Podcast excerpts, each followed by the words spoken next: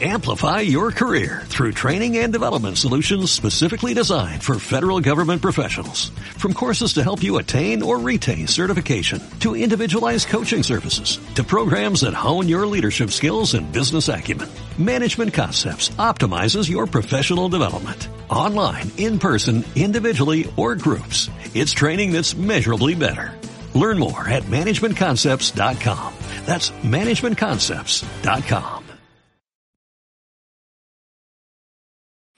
Hola a todos y bienvenidos una vez más al canal, bienvenidos a vuestro espacio Literatura en Internet y bienvenidos a un nuevo episodio de Booksoner, este podcast donde cada semana charlamos sobre la vida, sobre la obra, sobre algo relacionado con el mundo de la escritura y la literatura, normalmente la figura de un escritor.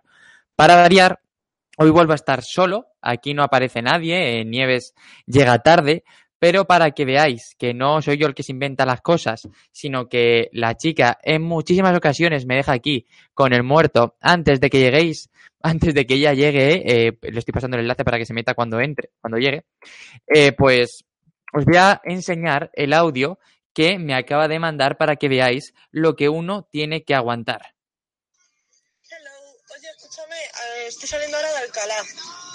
Voy a llegar justa, justa, justa. Justa tirando a, a tardecito. Pero nada, eh, empezando tú como siempre y yo me uno. Y yo me uno en cuanto, en cuanto llegue, ¿vale? para que veáis quién es el profesional aquí de los dos. Pero bueno, más allá de ello, hoy tenemos un programa que os prometimos. Hoy tenemos el episodio que le queremos dedicar a la novela eh, Perseguida por toda la ciudad, una novela de Mary Higgins Clark que cuando hicimos el Air eh, dedicado a la escritora, pues acabamos recomendando un montón a que vamos hablando. Yo no la había leído por entonces, pero Nieves me la recomendó con mucha, mucha fuerza. Así que hoy queremos prometer lo que, o sea, cumplir lo que os prometimos, que era precisamente dedicarle uno de estos programas a, a esta historia. Antes de comenzar y por ir charlando un poquitín con vosotros, hola Martín Soto, hola Nahuel Indomable, eh, me alegro de que vuelvas a estar en un directo. La verdad es que eh, tengo que recuperar y retomar todo lo de los directos de los domingos, pero es que casi siempre me pillan fuera de casa. Hoy en el último domingo que sí que iba a haber directo, lo que pasó fue que perdí el coche en un parking. O sea, que el mundo está confabulando en mi contra, pero me gustaría mucho, mucho volver al tema de los directos. Eh, ya que estáis por aquí, mientras todo se va sentando, si os gusta cualquier otra hora, me refiero. Este fin de semana, por ejemplo, el domingo no voy a poder porque es un... Porque, porque estoy fuera, estoy volviendo en un tren, pero el sábado por la noche igual podría escaparme un rato para hacer ese directo, para charlar con vosotros. Estaría acompañado, porque ni supongo que imaginéis quién es, pero si os apetece, yo por mí encantado de la vida, la verdad. Hola, Aloin Cubert. Gracias por los comentarios que me has dejado en el vídeo de, de lector a lector, porque es un formato nuevo que me alegro un montón de poder disfrutar con vosotros. Hola, El Bosque entre las páginas. Hola, Bon Maguida León. Hola, Ignatio Piatti. Hola, Rey. En Agua Indomable, Che Carmelo, ¿me recomiendas leer este libro para comenzar a leer a la escritora?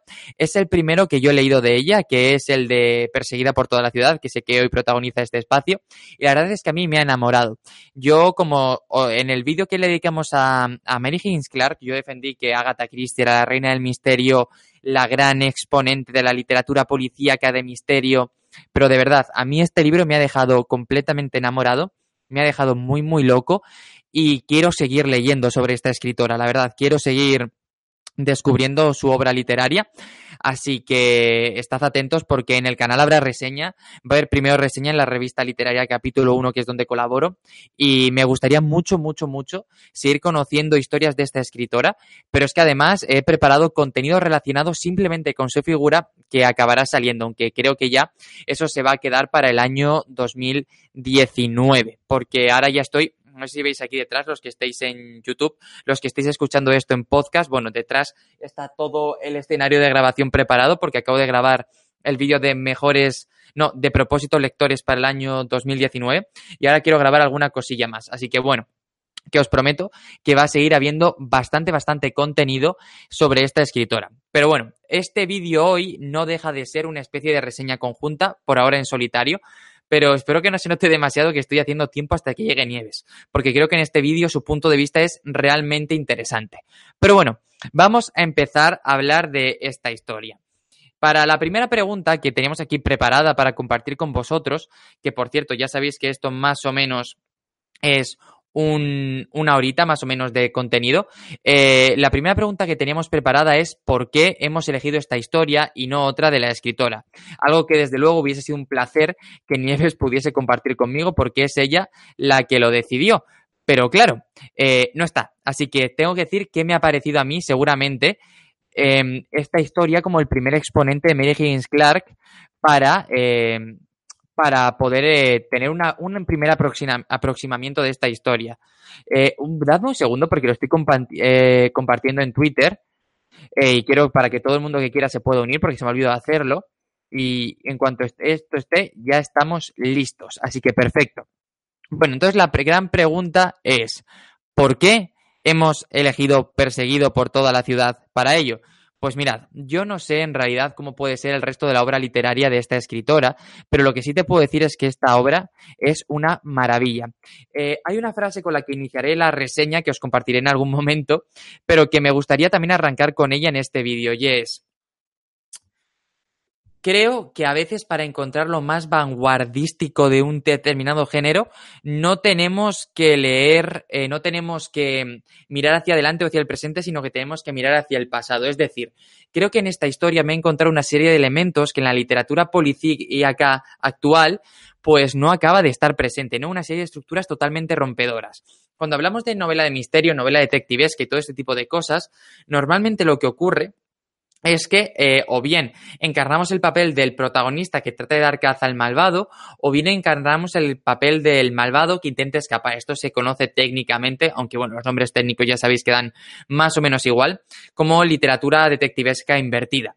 Y el caso es que en la novela de Mary Higgins Clark encontramos algo que no tiene absolutamente nada que ver con ninguno de los dos patrones, es decir, una estructura que es, a mi juicio, totalmente rompedora con lo que muestra el, género en sí, ¿no? Me ha recordado mucho a cuando leía Joseph Entei, que ya os la he recomendado en alguna ocasión en estos Air, y os la he recomendado por Twitter, en el que mm, a partir de, unas, de, unas, de unos planteamientos distintos, consigue enamorarte completamente, ¿no? Consigue romperte los esquemas y lo que esperabas de un determinado género. Y eso creo que es la verdadera magia, ¿no? La verdadera, la verdadera esencia de la literatura.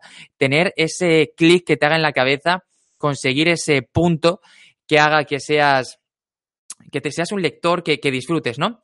Y, bueno, pues al final con Mary Higgins Clark he encontrado esa sensación, ese sentimiento de que estoy entre algo distinto, entre algo disruptivo.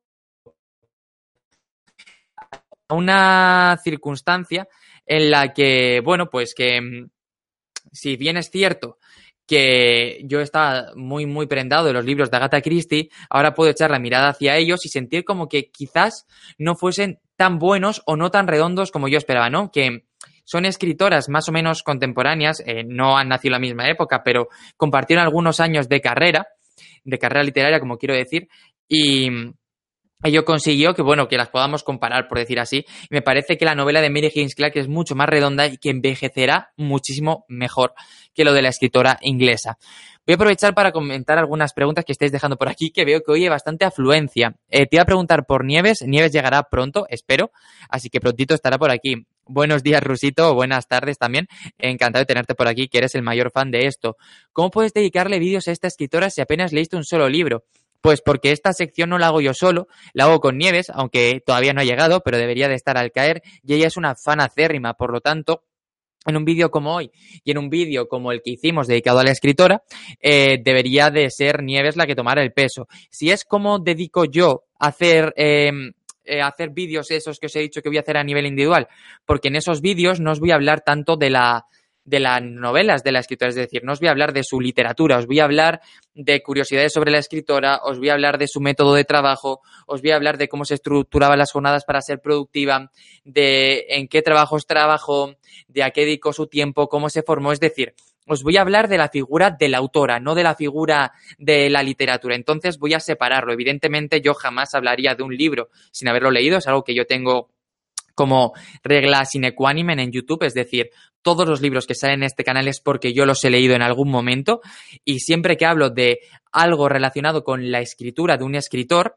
es decir, algo que me refiero no con la escritura en sí, sino con algo que se plasma en su trabajo literario, también tengo que haber leído al escritor para poder comprenderlo, para poder entenderlo y para poder después eh, evocarlo, ¿no? En un libro, ¿no? Eh, transmitiros lo que esa sensación que me ha hecho sentir cómo se relata también en su figura, por decirlo así. Sin embargo, si te quiero hablar de cómo se organizaba, si te quiero hablar de su trayectoria, si te quiero hablar de qué trabajos ocupó, no me hace falta conocer su historia, me hace falta estudiar muchísimo su personaje, por decirlo así, y ya cuando las novelas acaben saliendo, acaben leyéndose y acaben apareciendo en el canal, porque ya te garantizo que aparecerán, pues poder relacionar todo ese estudio que he realizado con la figura del escritor y, y con su novela, y creo que así conseguiremos el tándem perfecto para poder funcionar correctamente. ¿Qué más tenéis por aquí?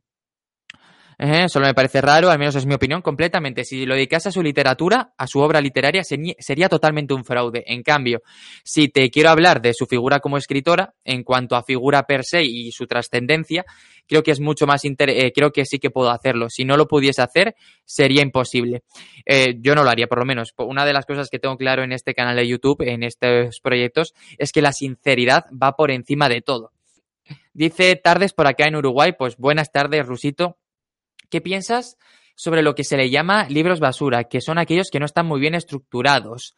Véase como pregunto algo que no tiene nada con el vídeo. Ya sabéis que en Books on Air tenéis libertad y carta blanca para preguntar absolutamente todo lo que queráis, porque mm, esto es un podcast, es un trabajo sobre un determinado escritor, es un determinado libro en este caso, pero no deja de ser una charla con todos vosotros. Y yo me considero que yo no puedo juzgar por una mm, por una estructura o por un prejuicio si un libro es basura o no. Yo no creo en general que exista la literatura basura. Sí que creo que ha habido ciertos libros a lo largo de la historia que son merchandising, es decir, que no quieren contar una historia, sino que quieren ser un mero producto de coleccionismo, eh, un mero producto de extender un determinado personaje público. Eh, y extender lo que significa, ¿no? Es decir, un producto que cogerías eso como podrías tomar eh, un muñeco, ¿no? De Star Wars. Pero eso no quiere decir que me lo considere basura, sino que lo considero que están enfocados a una realidad muy distinta.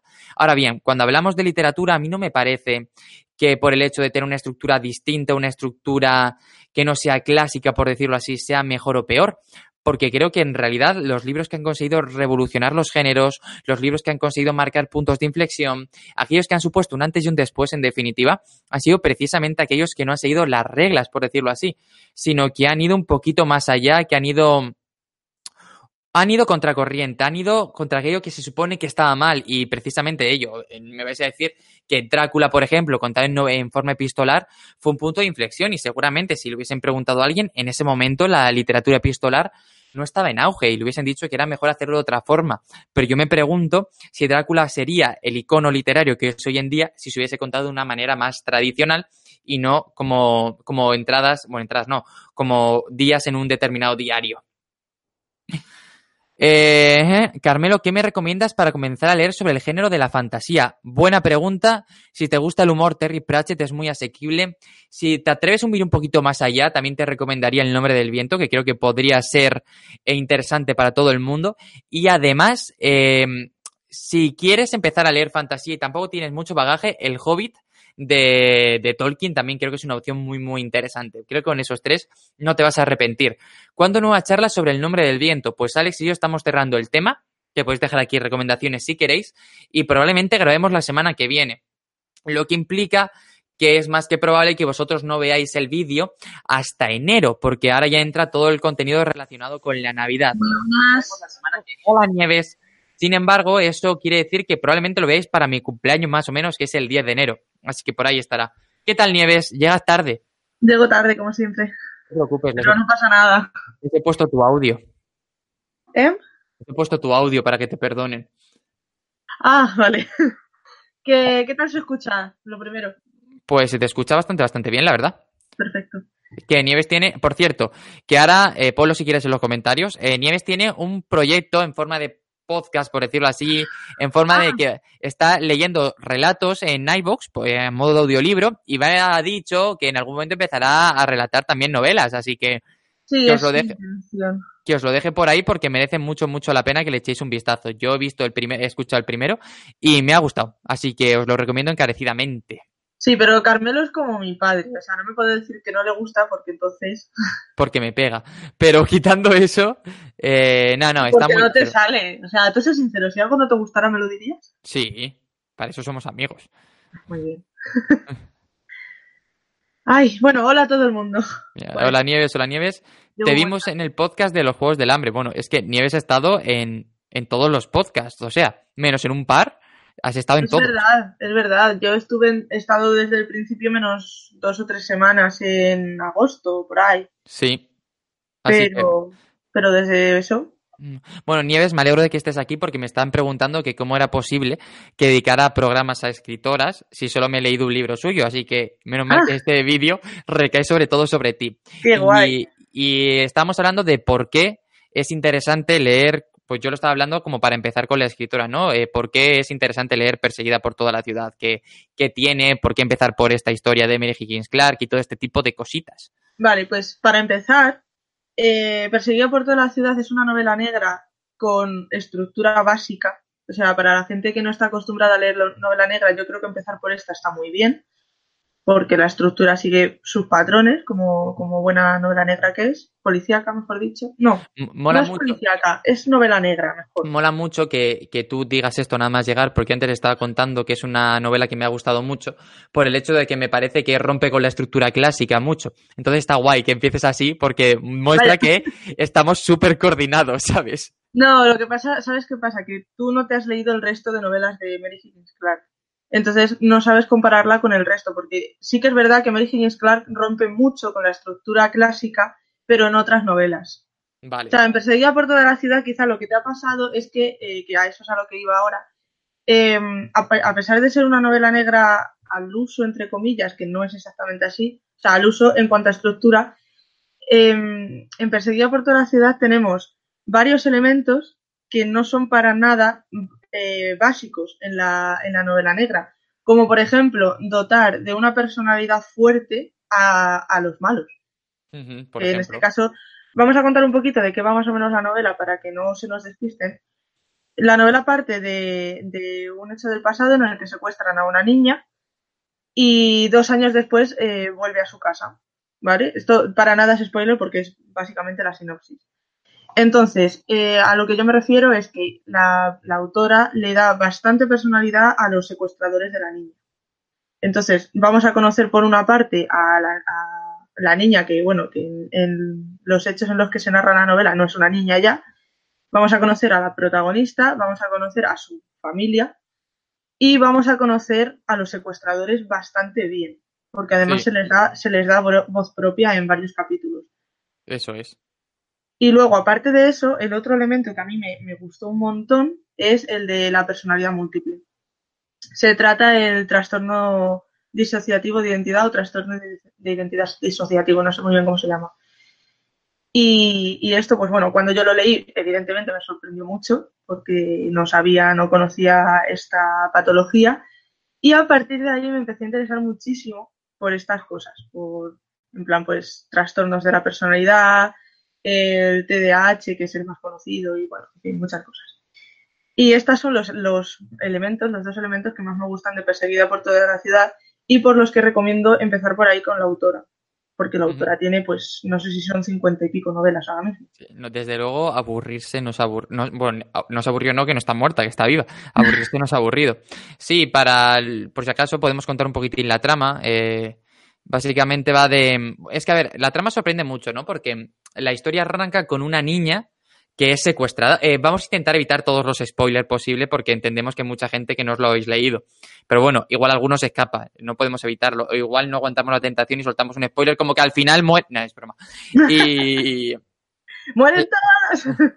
La cosa es esa, que no, que la historia empieza con el secuestro de una niña pequeña, que es como lo que es el catalizador de toda la historia. Y tú cuando, cuando empiezas a leer el libro dices, wow, lo que va a pasar aquí es que todo el caso va o bien de descubrir quién ha secuestrado y asesinado a la niña, o bien de toda una serie de acontecimientos para rescatar a la niña de los malos.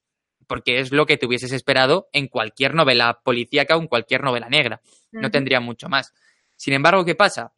Pasan muy poquitas páginas y la niña vuelve a aparecer, los secuestradores la dejan, aunque han pasado algunos años, y es verdaderamente ahí donde empieza como todo el jugo de la historia, porque es una novela que además de todos los temas que ha tratado Nieves, o sea, trata todos los temas a partir de una niña, pues que evidentemente tiene muchísimas secuelas y no las vemos solo como niña, sino también la vemos como adolescente y como adulta.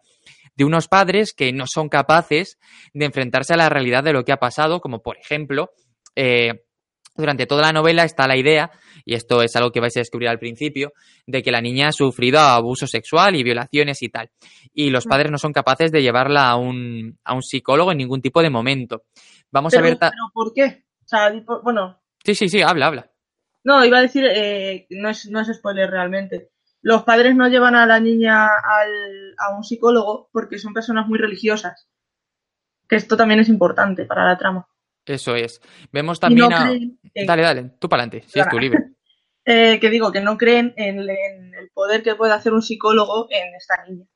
También es mucho por el, la vergüenza del que podrán decir, también porque a mí me gusta mucho porque trata el tema de, joe, eh, de cómo es tan tabú, cómo era tan tabú en esta novela, porque esta novela es del 91-92, el tema de la, de la salud mental también, que, que parecía que evidentemente si te, si te pasaba algo así tenías que sentirte avergonzado, ¿no? Que es lo que tienen los padres.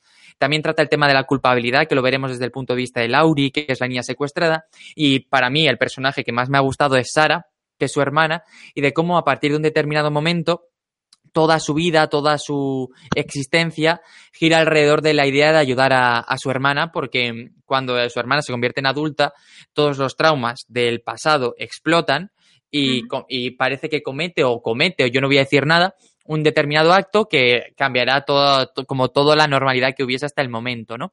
Y en ese sentido, además, eh, durante toda la historia están los dos secuestradores eh, dando la tabarra, ¿no? Molestando eh, alrededor de, como si fuesen una mosca, volando constantemente alrededor de Lauri, porque uno de ellos se ha obsesionado con la niña, ¿no? Y, y dice que o la tiene él o no la podrá tener nadie. Yo creo que más o menos son los componentes de la trama que tiene esta historia. Antes de seguir, vamos a leer porque están comentando bastante y se nos va a acumular y al final nos va a pasar como siempre. Vale, guay. Eh, Nahuel, Nahuel... Indomable. Nahuel Indomable, joder. Vale, estoy cegata hoy, ¿eh? No, no veo nada. Dice, ¿qué aspectos consideras los más destacables de esta escritora? Aparte de que para mí es eh, la reina del suspense, no Agatha Christie, sino Mary no, Higgins no. Clark. Yo lo he dicho antes de que tú llegases, creo, después de leer a Agatha Christie y a Mary Higgins Clark, creo que Mary Higgins Clark tiene muchísima más calidad, es muchísimo menos tramposa y desde luego que las novelas de Agatha Christie a su lado han envejecido fatal. ¿Verdad? Yo pienso ¿verdad? igual. Hay alguna de, de Mary Higgins Clark que también ha, ha envejecido un poco mal, pero creo que en general es una autora que, que vamos, que lo hace bastante mejor eh, que, Agatha, que Agatha Christie. Es que Agatha Christie es, como tú dices, es muy tramposa. Es muy Y- tramposa y se nota también mucho cómo se publicaba antes, todo el tema de las revistas, se nota un montón, que tenía que ser como muy procedimental todo, un personaje, y, y que con Agatha Christie no te puedes adelantar a lo que pasa, me refiero. Al final te pone una serie de pistas, pero dice, y el malo es este porque... Es como que se lo saca de la manga. Sí, Es esto que tú no sabes... También novela negra. Claro, porque no, no te da en ningún momento, te da las pistas necesarias para poder saberlo. Hmm. De pronto, en alguna novela sí, pero eh, por lo general lo que dice al final, oye, esto que tú no sabías, pero que Poagot ha descubierto es fundamental y es lo que marca el desenlace. Y dices, pues mira, no me vale, ¿no? Claro. No me vale. De hecho, me recuerda muchísimo a Sherlock, bueno, a Ar- Arthur Conan Doyle.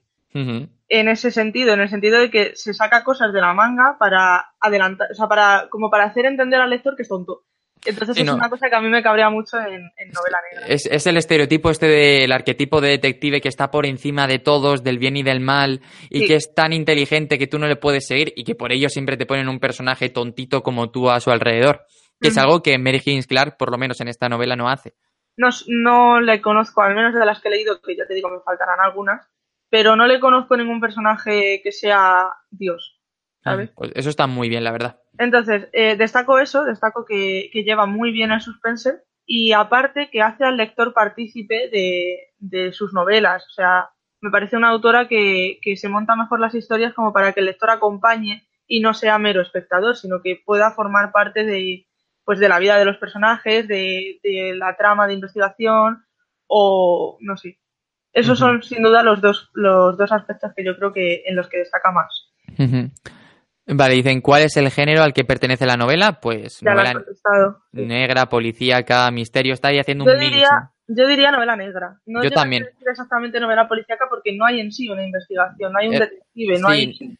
Una cosa que tenéis que tener clara es que no es una historia que vaya alrededor de alguien investigando un hecho. No, no, es, es alrededor de cómo un hecho afecta a la vida de una serie de personas más que de otra manera. Y no hay un detective, hay un policía por ahí que aparece pronto, que está Sí, investigando, pero... pero... es más una historia de derecho que policíaca probablemente. Sí.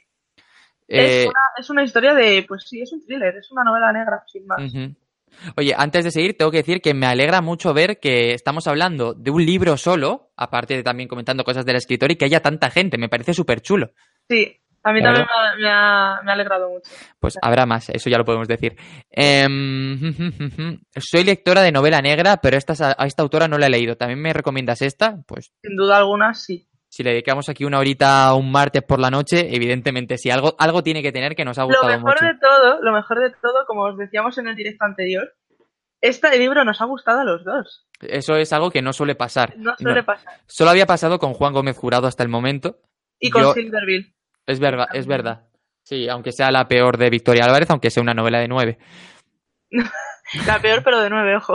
Es que es una maravilla, o sea, es lo mejor que hay en literatura juvenil. O sea, Ay, yo estoy leyendo haremos alguno sobre ella también.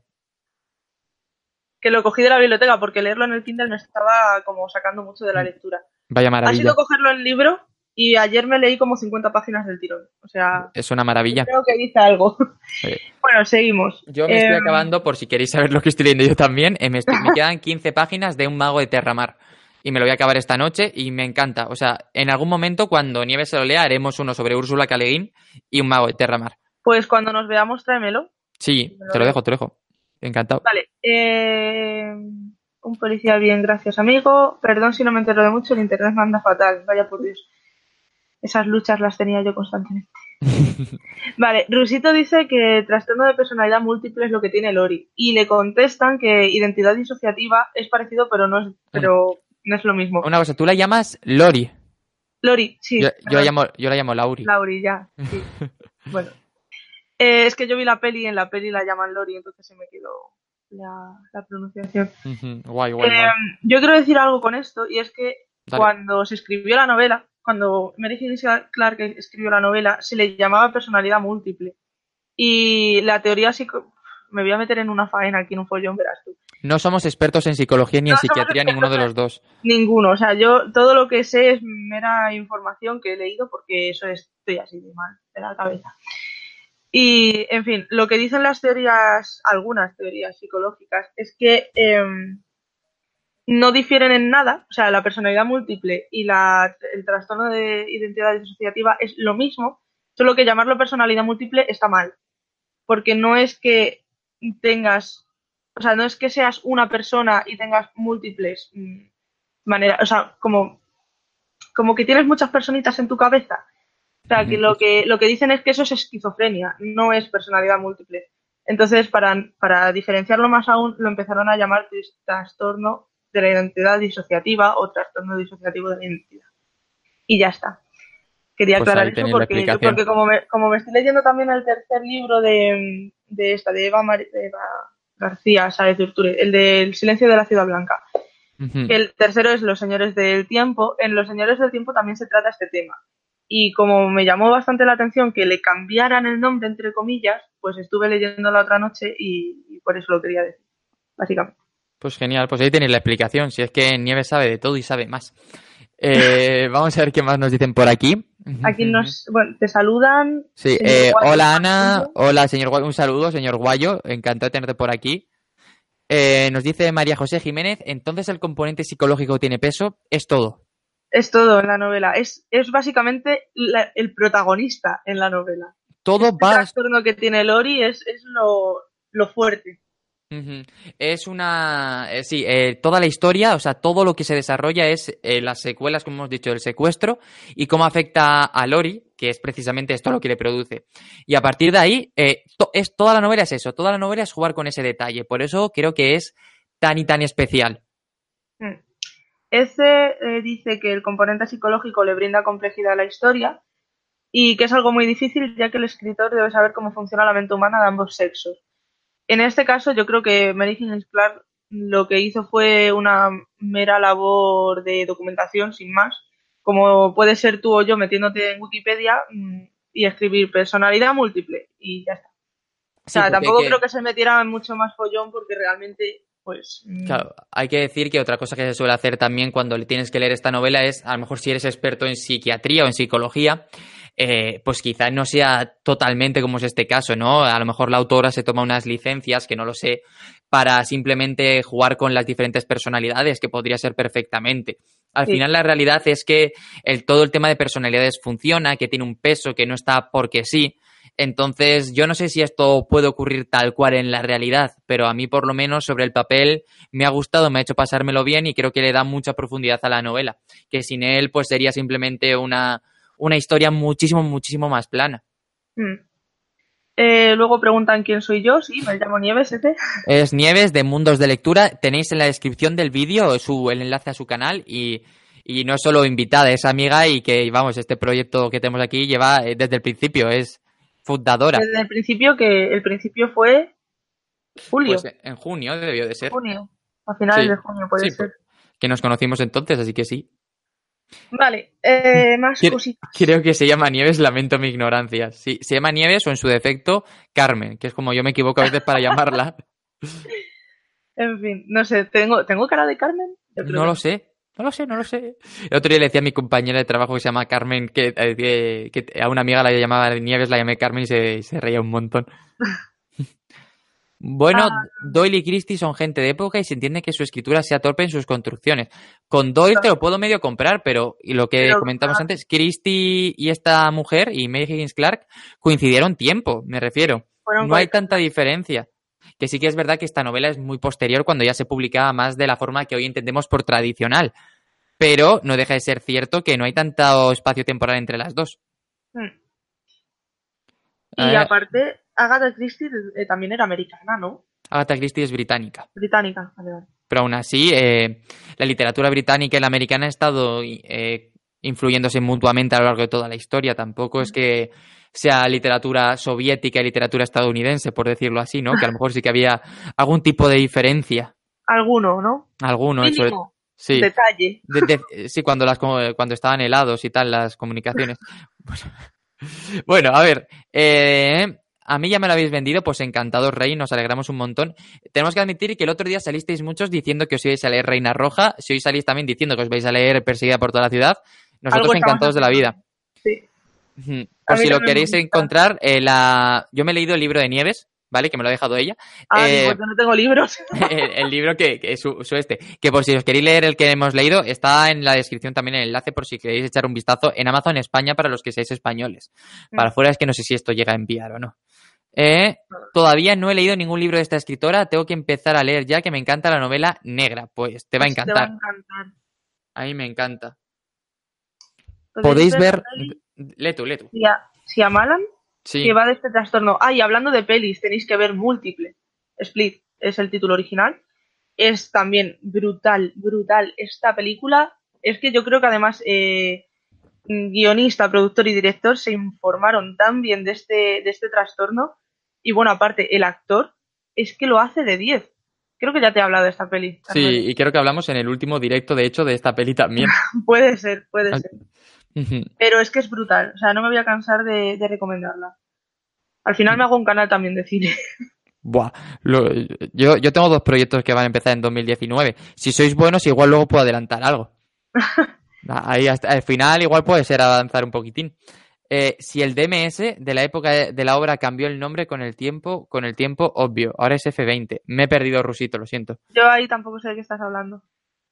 Eh, eh, Los Señores del Tiempo es el único que me falta por leer. Pues a mí me está gustando, pero sí que es verdad que es más, más flojillo que, el- que los otros dos. Al menos es lo que yo opino. La charla psicológica me recuerda al túnel de Ernesto Sábato. Mm, no lo he leído. lo he leído. No, pero me lo apunto. Eh, lo malo es mi bolsillo, ya, si es que la literatura cuesta mucho dinero, si nosotros lo sabemos también. Sí. Eh, yo ya me estoy leyendo Reina Roja, aquí Ah, absorbiendo bien. recomendaciones. Pues esperemos que... te- El otro día estuvimos a la presentación de Juan Gómez Jurado y la verdad es que no lo pasamos pipa. Es un crack. O sea, Ah, mira, dice, dice Rey, no, Rey, sí, que la de múltiples es la de Siamalan. ¿Será el director? No sé, yo es que ya ahí ya me perdí. eh, yo también me estoy Pero perdiendo mira, ahí. si era esa, pues perfecto, ya está, coincidimos. Genial. Pues yo me estoy leyendo Noches Blancas de Do- Dostoye- Dostoyevsky, que nunca lo sé decir bien, y seguramente no esté bien dicho. Eh, acepto recomendaciones. Bueno, eh, pues eh, yo te recomiendo, si quieres recomendaciones, que te veas los episodios de Books on Air, que otra cosa no, pero de libros Pero- hablamos un rato. Y si no, Sí. Pues cualquier cosilla. Nos pregunta Nahuel Indomable, eh, te pregunta que qué opinas de la adaptación Nieves. Es pésima. Pésima. Además es una película. A ver, no voy a decir que es una película mala, porque realmente no está mal hecha. Pero como adaptación a mí me dejó muchísimo que desear. Sí que es verdad que mantiene quizá los elementos más principales de la novela, en plan, pues los nombres, por ejemplo. los nombres, eh, quizá un poco la línea temporal que sigue la novela también la respeta, pero luego, por ejemplo, hay dos personalidades que no salen en la peli. Dos de las personalidades que tiene Lori no salen en la película y me parece fundamental que esto se hubiera mantenido, porque todas las personalidades tienen que ver luego para, la para las conclusiones que se sacan. y eso no sale en las personalidades. Hay dos personalidades que no salen. Si no La- recuerdo mal, son cinco personalidades, pero corrígeme porque yo hace mucho que no me leo la novela. Mm. Tú la tienes más reciente. Y, y, y eso, y, me he perdido. es que he leído, eh, estoy leyendo. Sí, es que lo que pasa es que a mí se me iban como, o sea, no- nunca llegué a contar cuántas había exactamente, se me iban como cruzando. Pero sí que es cierto que hay un par que son las que tienen de verdad importancia. Luego hay algunas como que van saliendo, Sí. una que sale al final, que es como ya la última puerta que se tiene que abrir para resolver todo el misterio. Entonces yo creo que, que cada una va teniendo su peso a lo largo de la historia y una cosa que hace bien es que no hay ninguna que digas la ha metido por meter, por meter más personalidades. Todo tiene su, su aquel, ¿no? En la construcción de, Lauri, de. Lori. Hay una, hay una que no tiene peso apenas. Hay una personalidad que no tiene peso. No voy a decir cuál es porque, bueno, es básico. O sea, para que lo leas, pues, para, es un spoiler, vaya. Hay una que no tiene mucho peso, pero sí que es verdad que es mm, fundamental para desentramar una cosa de la- del libro. No sé si me estás siguiendo tú. Yo sí. Vale, entonces eh, una de esas personalidades es la que no metieron en la película. Y, y cómo lo resuelven me parece súper sacado de la manga. Cómo resuelven ese punto que es, que, que es básico. Es que no, no sé, y no me, no me gustó por eso. Sí que me gustó mucho, por ejemplo, la interpretación de la prota, de, de la actriz principal, que ahora mismo no sé el nombre. Me gustó un montón y la interpretación de Sara es brutal. O sea, la actriz lo hizo de 10. Pues mira, pues es un parece que personaje. cogió el libro y dijo, lo calco. pues, de memoria, así que tenía que ser tenía que ser importante. A mí es el personaje que más me ha gustado de todas, con muchísima diferencia. Nos dicen aquí, Rusito, que tiene cuatro personalidades. Cuatro, vale. ¿Qué libro me eh, recomendés para empezar a leer a esta escritora? Esta es una pregunta para ti. Espera un momento. Eh, es que te has saltado un par de comentarios. Que si le Ah. hicimos alguna pregunta a Juan. Ah. Tú le preguntaste algo. Yo le pregunté cómo elegía los nombres de los personajes y me dijo que los repetía muchas veces hasta que no le resultaban absurdos y le resultaban naturales. Y si después de, yo que sé, escribir, dijo 100 veces el mismo nombre en un papel, lo seguía aguantando, pues era un buen nombre. Em, más allá de eso, para los que tengáis interés por Juan Gómez Jurado, em, creemos que lo, a mí lo que más me gustó de su presentación, aparte de la cercanía, ¿no? De tal, es que me parece impresionante que un tío que tiene tantos seguidores, tantas ventas, un tío que mueve tantas masas, que levantes la mano y te llame por tu nombre. O sea, eso es brutal. O sea, si tú ves a la gente levantando la mano y Juan diciendo tú, Sergio, tú no sé qué, cuando yo me acerqué, no sé qué, Carmelo es, es bestial. Es, es, me parece increíble de una persona que de verdad tiene compromiso con la gente que le sigue. Pues sí, a mí eso también me parece muy bonito. Y yo, vamos, ya te digo, me hizo mucha ilusión cuando, cuando nos fuimos a hacer la foto, que dijo, ay no, Ah, yo con nieve salgo entero. Sí, sí, sí, muy, muy majete. Y también el hecho de que, pues bueno, pues que tuviese un momento de mm, increpar el raciocinio y la inteligencia francesa, por llamarlo así, pues también estuvo bien. Sí, eso hace mucha gracia. Muy Juan. Muy. Juan, sí. También eh, me dice Nahuel que Night Shyamalan es un director. Ahora sí me suena. Night Shyamalan es el que ha dirigido El, Prote- el Protegido, que es una de mis pelis favoritas, que está enlazada con Múltiple. No la he visto. Y hay otro par de pelis, que ahora mismo no recuerdo el nombre, eh, pero que tengo las imágenes en la cabeza, que también son de Shyamalan y me gustan mucho. Ahora ya sí. Dice, ¿qué libro me recomendéis para empezar a estar a- Perseguida por toda la ciudad es, es, uno, es uno muy bueno para empezar. Y el síndrome de Anastasia también está muy bien. Que también trata un poco el tema este, no de personalidad múltiple, pero sí de trastorno, trastornos psicológicos. Está muy bien. Nos preguntan por aquí cuál es la opinión de ambos sobre las adaptaciones literarias en el cine. Eh, en general, entiendo, ¿no? A mí me gustan, yo soy muy fan. Eh, espérate, de las adaptaciones del cine. Que me estoy perdiendo mucho con, las, con O sea, los comentarios. Simplemente de, de que lleven La libros cine. Yo estoy un poco encontrada en esto, ¿eh? Porque hay, eh, hay libros que sí que leo y digo, joder, qué bien que las hagan peli. Por ejemplo, me he enterado hace poco, bueno, hace poco no me enteré ya en su, en su día, pero ahora ya está confirmado para 2019, la adaptación del Silencio de la Ciudad Blanca. Es una adaptación que, que me gustará mucho ver, pero que sé que me va a decepcionar, así como lo hizo El Guardián Invisible en su momento. Y, y luego, pues eh, con el resto, sí, porque siempre hace ilusión ver cómo llevan a la pantalla algunos de los libros que más te han gustado, pero ya sabes lo que pasa con esto, es un arma de doble filo. O sea, es que... mm, porque además yo hay veces que voy al cine o que veo la película, la adaptación y tal, diciéndome a mí misma, la van a cagar. Yo es que normalmente suelo ir con bastante ilusión, ¿no? Luego si la cagan, la han cagado, pero tú sabes que además a mí es difícil que algo no me guste, por decirlo así. Me gusta, eh, tengo bastante facilidad para que me gusten casi todos los libros, tengo bastante facilidad para que me gusten casi todas las películas, las pocas que veo. Así que sí, más o menos.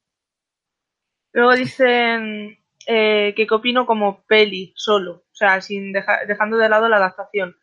Como peli sola, tengo que decir que que no sé, es que no me gustó. O sea, yo recuerdo que me gustaron un par de cosas, como las, las actuaciones de, de estas dos actrices, pero me pareció una peli un poco aburrida.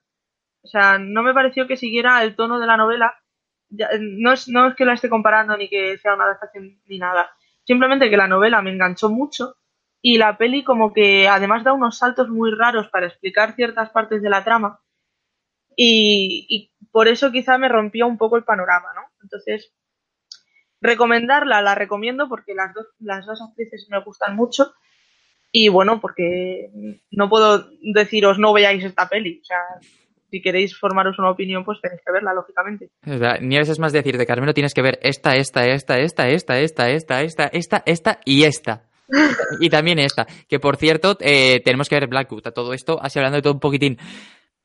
Pues cuando vengas de Alcoy, digamos. Pues sí, además te tengo que dar tu libro. es verdad. Está aquí, mira, mira. Espera, Espera. espera. Te lo vas a pasar muy bien. Lo ves, ¿no? Ay, joder, pues parece grandote y todo, ¿sabes? Sí. A ver, tengo que decir que está una cara nada más. ¿eh? Porque mi- en mi impresora no sé darle la vuelta. Pero cállate, que no nos están oyendo. no, Pero pero sí, está muy bien. He llorado mucho con tu libro. Oh, qué bonito. A ver, Eh. dicen por aquí. Em, pe, pe, pe, pe. Sí, porque cuando un libro te fascina, te ciega a la hora de valorar una peli, probablemente. Luego hay actos terroristas como El Hobbit adaptado al cine y Mm. te da- pierdes la esperanza en cualquier adaptación, pero bueno, en la vida es ser optimista. Eh, Dicen sí, que no es fácil trasladar una novela tal cual a una película. Ciertas cosas no se pueden expresar de la misma manera. Evidentemente, son formatos distintos, con lenguaje distinto, y hacerlo uno a uno, pues sería fallar, evidentemente. La literatura tiene algo que el cine nunca va a poder tener, que es el monólogo interior, que es poder saber cómo se siente exactamente un personaje. Eso en el cine no hay. Y yo creo que es uno de los grandes problemas para llevar muchas historias, que, que desde fuera no, no sientes esa presión o esa pasión o ese miedo o esos sentimientos que tiene el, el protagonista. Ah, ya que uno está tan encariñado con los personajes de la trama de ese libro que te puede disgustar que no sigan al libro en sí, supongo que quería decir. Sí, es básicamente eso. Que Tal además es, es eso, porque yo a, a Lori y a Sara sí que les cogí un cariño especial. Y ya os digo, la actuación de las actrices me pareció muy buena. De hecho, cogieron la personalidad de, de estos personajes bastante bien. Pero claro, luego hay cosas, eh, por ejemplo, al, al profesor, Alan Grant, creo que se llamaba, sí. yo a ese, a ese personaje le veía, le, le veía, o sea, le visualizaba y en todo momento me quedó muy claro cómo era. Y en la peli creo que no lo supieron plasmar en absoluto. Y no Pues- voy a decir más porque luego te lo cuento a ti eh, esta parte en concreto porque ya te digo que, que me sorprendió mucho el enfoque que le dieron en la peli. Ujú. Pues genial. Eh, nos dicen por aquí, la película es incapaz de ser el libro por cuestiones de formato o tiempo, evidentemente. Ejé, eh, trata de que cuando el lector va al cine, pues se desilusiona al ver que reinventan escenas y diálogos o que las saltan, pero es lo que decíamos, ¿no? Que es imposible hacerlo uno a uno y que no debería nunca intentar hacerse uno a uno. Creo que una vez tú y yo hablamos, y no sé si fue en directo, ¿no? De que las adaptaciones que más nos gustan son las que son inspirado en, más que... Más que adaptación. Sí. Eso es, en los que simplemente toman la idea y hacen su propia visión. Por final- ejemplo, Marvel no son adaptaciones, son inspiraciones y, lo, y el director de, por ejemplo, de Los Vengadores lo recalca muchísimas veces porque además ahora le están dando mucha cera con el final de, de Infinity Wars porque es que di- difiere bastante de los cómics. De esto Sergio te podrá hablar mejor seguro. Un saludo a Sergio. Un saludo a Sergio. Eh, Sergio Nópolis, por si queréis ver, ver su canal, es de cómics, Marvel, sobre todo DC también. Os lo recomendamos encarecidamente. Es el compi de La taberna. y habla, habla bastante bien. O sea, ya os digo que os lo, os lo puede contar mucho mejor que yo. Sí, sabe Al- muchísimo. Al director le están dando mucha cera por esto y por las declaraciones, bueno, declaraciones, por las informaciones que está dando de la nueva película. Por ejemplo, hace poco dijo, dijo que, que el Capitán América no estaba acabado. Y mucha gente se lo ha tomado como que Chris Evans, que es el actor que hace ahora mismo de, de Capitán América, va a continuar, cuando lo ha, ha dicho ya varias veces que él, eh, su, su contrato final es en la siguiente mm, Película. de película de, de- de Vengadores. Entonces, claro, le están dando un montón de, de cera por esto, porque dicen, no, es que el Capitán América en los cómics muere y tú no le has matado y no sé qué y no sé cuántas. Y es mm, lo que dice muchas veces, es que él no está copiando los cómics, ni siquiera los personajes. Hay muchos personajes que faltan en Infinity Wars.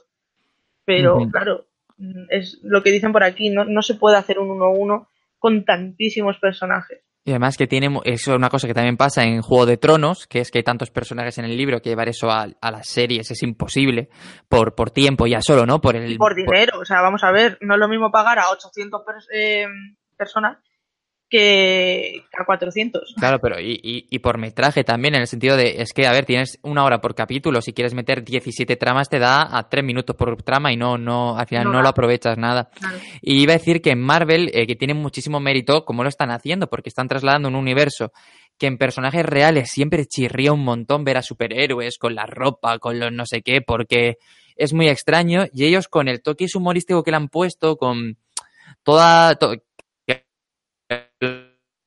pues están muy bien y creo que es el ejemplo de cómo cualquier personaje en formato superhéroe se debería llevar al cine, sin tomarse en serio a sí mismo, que creo que es fundamental. Eh, dicen que la máxima fidelidad es muy atípico. Yo realmente ahora mismo no se me viene a la cabeza ninguna peli que sea 1-1. Quizá de las últimas adaptaciones que he visto, yo antes de ti, se asemeja un montonazo al libro. Sí, en llamas de Juegos del Hambre también es muy parecida. Sí, excepto porque lo de la espita se lo sacan en 10 segundos, pero bueno. Sí, pero bueno, en general es Sí, de, no, las, más, de las logrado. más, fie- eh, más fieles que hay. Evidentemente no puede ser exacto, pero y Harry Potter y la primera también es muy fiel. Cierto. Ah, Y la cámara secreta también. No es que ahí ya no he llegado en el libro. Eh, Dice y no- Rey que, perdona, eso. Dale, dale. Sí, va a leerlo. dice Rey que prefiere siempre leer el libro, pero, o sea, prefiere leer antes el libro, pero luego le gusta ver cómo se ha materializado y cómo lo ha imaginado otro, aunque luego decepcione. Y sí que es verdad, o sea, yo ahí le tengo que dar la razón, porque realmente, aunque luego salgo decepcionada de casi todas las pelis adaptaciones que veo, sea, porque yo en mi mente soy capaz, soy capaz de discernir entre película y adaptación. O sea, yo puedo decir que como adaptación es una caca, Pero como película es brutal. Por ejemplo, X-Men. X-Men son películas que a mí me encantan si las separo unas de otras y si las separo de adaptación. Porque, bueno, como adaptación no tiene absolutamente nada que ver. ¿Podemos, Pero es que, ¿Podemos decir X-Men? no. Eh, sí, podemos decir X-Men. Eso, que como adaptación no vale para nada. Pero es que como continuidad de una y otra, tampoco. Ahora, eso sí, como películas, están, eh, bajo mi punto de vista, muy bien hechas. Y ya está, hasta aquí voy a decir porque estamos hablando de perseguida por toda la ciudad, no de X-Men. Me que acabas decir- de recordar muchísimo al, al Todopoderoso en el que hablan de Tolkien. Que no Me es Tolkien, es Tolkien. Yo jamás me olvidaré de, de un poderoso, todopoderosos en el que Juan Gómez Jurado está diciendo que había que decir Cuchulu o Cazulu o como se diga, y luego Sí. decía el desgraciado Lovecraft. Y yo decía, pero tío, con todo el amor por si en algún momento Juan ve esto, pero es que decía yo, pero este Bueno, señor. bueno, sí. Eh, mira, yo tengo que decir que una de las cosas que más me ha gustado del libro ha sido precisamente, es que a ver, para el que no lo sepa, yo, yo soy licenciado en Derecho, ¿vale? Y, y nunca voy a ejercer como tal, entonces, pues, ver literatura que me acerca a la, a la cosa que a la que he dedicado seis años de mi vida, pues como que a veces me gusta y eso. Y, y para pensar que no he tirado el tiempo, ¿no? Y me gusta mucho ver todo lo relacionado con historias que al final el eje final o mucha importancia es un juicio. Me gusta muchísimo. Me lo paso muy bien con John Grisham, que es otro que lo hace estupendamente bien. Y a mí No ver lo he que nunca. pues está muy bien. Lo que pasa es que eh, dicen que él no escribe los libros, pero eso es otra historia. Eh, pero el que los escribe, los escribe de puta madre. Yo- el, señor, el, el señor que firma con ese nombre los escribe muy bien. Y son todos de, relacionados con abogacía, con juicios, con casos. Y a mí me gusta mucho. Si alguno Mm. quiere descubrirle, eh, La Confesión, para mí es el mejor. Y tenéis un vídeo en el canal, además de hace poco, de unos treinta y pico minutos hablando de la historia. Por si lo queréis saber. Yo me lo voy a apuntar. Dime. Que no, que yo me lo voy a apuntar. Ah, está muy muy bien. A mí me encantó. Me lo leí en la universidad a principios de la carrera y después eh, me lo he leído hace, me lo leí en enero más o menos. Mm. Está muy chulo. Y eso, que, que el hecho, que me gusta mucho todos los juicios y todos los que van así. Y otro muy interesante de este mismo escritor es Legítima Defensa, que va de un, un abogado que deja una gran corporación y se monta un bufete con dos borrachos, que son también abogados. Y es un despropósito de historia que está muy chulo, la verdad. Legítima defensa, ¿no? Ok. Además, este lo compré por 0,99 en eBay, una versión súper antigua. Joder. Tú muy, muy chulo. Ejé, dice Bon Marie de León. A mí me gustó mucho el vídeo de adaptaciones de la taberna. Pues muchísimas gracias. La verdad que ah, se nos va mucho la pinza en esos vídeos. Yo te he estado escuchando, bueno, os he estado escuchando estas dos noches que me he quedado esta tarde corrigiendo. Y, y el de adaptaciones molo muchísimo, la verdad. Mm, También los tenéis en, como estos, los tenéis en todos los podcasts estos que hacemos. Están en, en iVoox, en iTunes, en YouTube y en Spotify, por si los queréis encontrar. Sí, Eh, los nos- escucho en Spotify. yo soy de iTunes, pero bueno, aquí cada uno tiene sus cosillas. Eh, Apple. Buah, no voy a entrar a eso.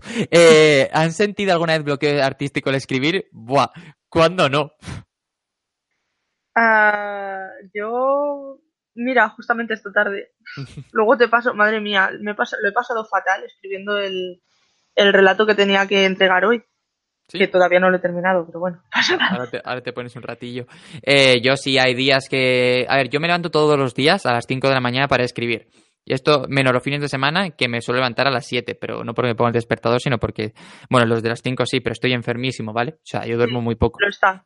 Y, me- y todos los días escribo de 5 a 6. Evidentemente, hay días en los que sale todo muy bien, aunque para mí las 5 de la mañana es la mejor hora que existe para esto, y días en los que no sale nada. Luego también he notado que normalmente lunes, martes y miércoles me sale mucho y jueves y viernes ya me empieza a salir menos. Por ¿Será porque estás cansado? Bueno, yo no voy a sacar conclusiones de, de- de algo que no tengo claro, ¿no? Pero probablemente. Y la cosa es, bueno, pues que hay días que sale muy bien, días que sale muy mal. Ahora estoy revisando lo que era Proyecto F, que en su día se llamaba Mi historia de ficción favorita y ahora probablemente se llame Fénix. Y, la vida es así. Es que eh, estoy revisándolo y yo pues tenía un planteamiento, tenía una estructura. Pues bueno, pues me he puesto, a, me la he reventado entera, entonces no va a tener nada que ver, solo los personajes. Así que está guay. Y la idea es la misma, pero va, se va a contar desde un punto de vista que yo considero más adulto y más serio que el que tenía antes. Así que... ¿Esa es la que estabas revisando cuando fui a escribir a tu casa? Sí, es la que te pasé el prólogo. Ah, vale. ¿El prólogo lo has cambiado? El prólogo es lo que tú tienes. Ese fue el prólogo cambiado. Vale. Ahora estoy llegando, estoy revisando, llevo 35 páginas y estoy llegando a la parte donde estaba el prólogo anterior, así que está guay. Ah, hablando de revisar, cambiar y, y tal. Me tienes que pasar el final que me dijiste de la novela. Ah, Es verdad. Es que aquí Nieves, aparte de hacer cositas así, es correctora también y me ha corregido mentiras blancas que ojalá en algún momento la veáis, pero que igual si en 2019 no pasa nada, me lío la manta a la cabeza. Autopublicalo. Eso te, eso te iba a decir, que si me lío la manta a la cabeza y lo pongo en Amazon y me, y me quito de líos. Porque Sí, al final la cosa es que salga y que lo podáis leer, no, no nada Además más. es que tengo una foto que es cojonuda para que la puedas usar de portada. Bueno, Luego pues luego, me- luego me la mandas, luego me la mandas. Uf, se ven cositas por aquí. Mira, dicen por aquí. eh, mira, vamos a hacer una cosa. Llevamos 55 minutos. Eh, id poniendo alguna pregunta más si queréis, así podemos ir ya como llegando a la parte final e ir cerrando. Eh, dicen que les gusta mucho la taberna, que hasta la croqueta opina. Y yo te quiero preguntar, mientras si quieren poner alguna pregunta, que qué es lo que a ti más te gusta del libro. De este. eh, a ver cómo lo digo sin hacer spoiler, porque lo que más me gusta es una cosa que hay hacia la mitad, cuando el psicólogo, psiquiatra, mejor dicho, está tratando a Lori y aparece una de sus personalidades. Que es la que... Ay, no, no sé cómo decirlo. Me encanta el psiquiatra como personaje, así, hablando Sí, también sí, de sí, todo un poquito. está- Bueno, vale, mira, ya está. Ya voy a decir otra cosa porque así me, me quito de líos. Lo que más me gusta es cómo están construidos los personajes, porque em, lo que decía con Juan es que cada, cada uno, incluso los secuestradores que son súper malos, tienen su, su debilidad, tienen su blanco, por así decirlo, sobre todo Opal. Ujú. Opal hay un momento en la novela, dos momentos en la, en la novela, en los que, en los que se, se siente como dividida, ¿no? En plan, porque ella está profundamente enamorada de, de, él, de él, que ahora mismo no, de... ¿Cómo era? ¿Ben? No. Empieza por B, pero no sé cómo se llama. Eh, ahí no me acuerdo ahora mismo. Bueno, el secuestrador. Sí. está muy enamorada de él y daría lo que fuera por, por hacerle feliz, pero a la vez sabe que es, lo que están haciendo está muy mal. Y está como dividida, tiene esa, ese conflicto que, le, que la convierte no solo en personaje, sino en persona. Y eso me gusta mucho como lo hace Mary. Y ya, ya sin entrar también a ningún spoiler, da mucha rabia leértelo en español si lo podéis leerlo en inglés, porque hay como un juego de palabras al final que le da mucho sentido. El de, sí, Que en español no está, que yo cuando lo leí dije, Buah, es que esto está claro que en inglés sí, cuaja todo, pero en español no. Y, te, y es como, además tú lo estás leyendo, estás viendo el un proceso de razonamiento de una serie de personajes y dices, entiendo a dónde quieren llegar, pero en español esto no, no, no llega. pero a ver si lo encuentro, porque además, no sé si lo, lo tenía marcado. No, no. No, No, no, no. porque es un...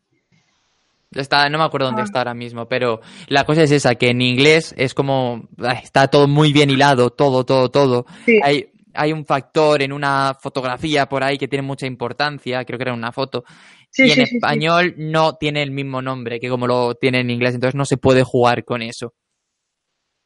Madre mía, es que lo, sé cuál es, es que lo tengo y además sé dónde está, pero bueno, cuando me lo vuelva a leer, yo lo pongo. Haré Genial. vídeo en Twitter, solo para eso. Carmelo, eso se lo dejo a Nieves, que es su opinión. ¿El qué? Eh, que me dicen por qué, qué ganas de leer el mío. Yo, que eso, yo de mi libro no opino. Eso, sobre Oye, eso. puedes opinar, es tuyo. A mí me, yo estoy contento con lo que he hecho. No, que es lo máximo que quiero que puedo decir. A mí me parece muy, muy bonito. Oh, qué bonito. Voy a llorar otra vez. Ay, Dios, es que qué final. ¿Te ha gustado el final? Muchísimo. Ah, pues entonces seguramente lo otro te va a gustar menos. ¿Ah, sí? Sí, porque era como, bueno, no voy a entrar aquí a hablar de esto, ¿no? Pero que hay como, quito un, un, como otro, en el último lado, como un último capítulo, porque me dijo Julia, Julia de la Fuente, que también la deberíais de conocer, me dijo, quítalo, porque creo que así tiene más fuerza. No, no lo quites, No, porque no. ya sé a lo que te refieres. Pero tú lo, tú lo tienes quitado. ¿Sí? Sí, eso no es la carta final, pero bueno, es igual. Ah, vale, vale. Vale, eh, soy el único que se toma una cerveza con los vídeos de la taberna. Eh, pues hay más gente que se la toma porque a mí me lo han dicho muchos. A ver, yo no me la tomé porque eran las 2 de la mañana cuando se escucho, o sea... Entonces mejor no tomarse una cerveza horas. Eh, estoy de acuerdo con el qué ganas de ver tu trabajo, Carmelo. Muchas gracias. Eh, adiós, Loin. Yo no tomo cerveza, pero los veo con Teo Café. Está muy guay también. Entonces sí soy el único. Pues aquí te has quedado solo, macho. No, seguro que no eres el único, no te preocupes. Uf, hacía tiempo que no me podía pasar por un directo. Buenas noches a todos. Pues Inushin, nos estamos despidiendo. Sí, vaya por Dios. Así que además yo iba a decir ya que muchas gracias por estar aquí. Hoy no hay patata quemándose, por cierto, Menos mal, pero eh, tengo mucha hambre. yo también. Pero no sé si han llegado mis padres ya para que me hagan la cena. Pues nada, eh, lo que tengo que decir, y creo que vas a estar de acuerdo, es que me ha impresionado mucho que hablando de un libro haya tanta gente. Y entonces Sí, esto tenemos que estoy- repetirlo. Y estoy súper contenta, la verdad, con Un toda problema- la participación que hay. Que Un problema que tiene BookTube, no como plataforma, sino como que los, las reseñas se ven muy poco. Y Sí. tener la posibilidad de charlar con tantos de vosotros, con tanta participación sobre un libro que nos ha gustado a los dos, es algo que vamos a repetir seguro. Entonces, pues iremos, leyendas inter- Terramar. claro, iremos alternando entre un escritor que, por cierto, la semana que viene va a ser, em, eh, va a ser de Terry Pratchett, seguramente, porque va a venir Carlos Kralicus. Bien. Así que hablaremos de Terry Pratchett eh, y seguramente sea en su canal. Y eh, bueno, pues hablaremos de. Mundo Disco también, evidentemente. Y luego pues iremos ya, ya veremos qué hay. No os preocupéis que iremos escuchándoos también, iremos viendo qué sale. En ese vídeo voy a ser yo el pez fuera del agua porque yo no he leído Aterrizar. Pues a ver si conseguimos convencerte. Y mira, aquí está la gente ya. Personalmente soy de los que piensan que un escritor nunca debe opinar de su libro, ya que un libro es como un hijo para el escritor y es difícil analizar bien a un hijo. Pues exacto, por eso he dicho A ver, yo- puedes no analizar tu libro, pero sí puedes opinar de él, claramente. Mi madre opina de mí, a veces mal. Yo solo sé eso, que, que, estoy contento con lo que has, pues que han sido año y pico, dos años eh, trabajando sobre el libro. Y todavía seguimos con las correcciones y tal, o sea que imagínate. Pero, pero sí, que muy, yo estoy contento, estoy satisfecho y es la historia que quería contar, así que más no puedo pedir. Pues ya está. Y bueno, pues que nos vamos a despedir aquí, que llevamos una horita exacta. Que muchas gracias por estar aquí. Que dejéis un me gusta si no lo habéis dejado, porque, pues, porque anima un montón y hace que esto No, se cuestione mejor. Dilo, porque es gratis y es gasolina para los que estábamos al otro lado de la cámara. y, y que nosotros nos veremos muy, muy pronto en una nueva historia. Que os paséis por el canal de Nieves que está aquí abajo. Y que muchísimas gracias por estar por aquí. La verdad, ¿tienes algo más que decir? Ya está, te has despedido muy bien. Pues tu Buenas gasolina. noches, chicos. Hasta luego. Amplify your career through training and development solutions specifically designed for federal government professionals. From courses to help you attain or retain certification, to individualized coaching services, to programs that hone your leadership skills and business acumen, Management Concepts optimizes your professional development. Online, in person, individually, or groups, it's training that's measurably better. Learn more at managementconcepts.com. That's managementconcepts.com.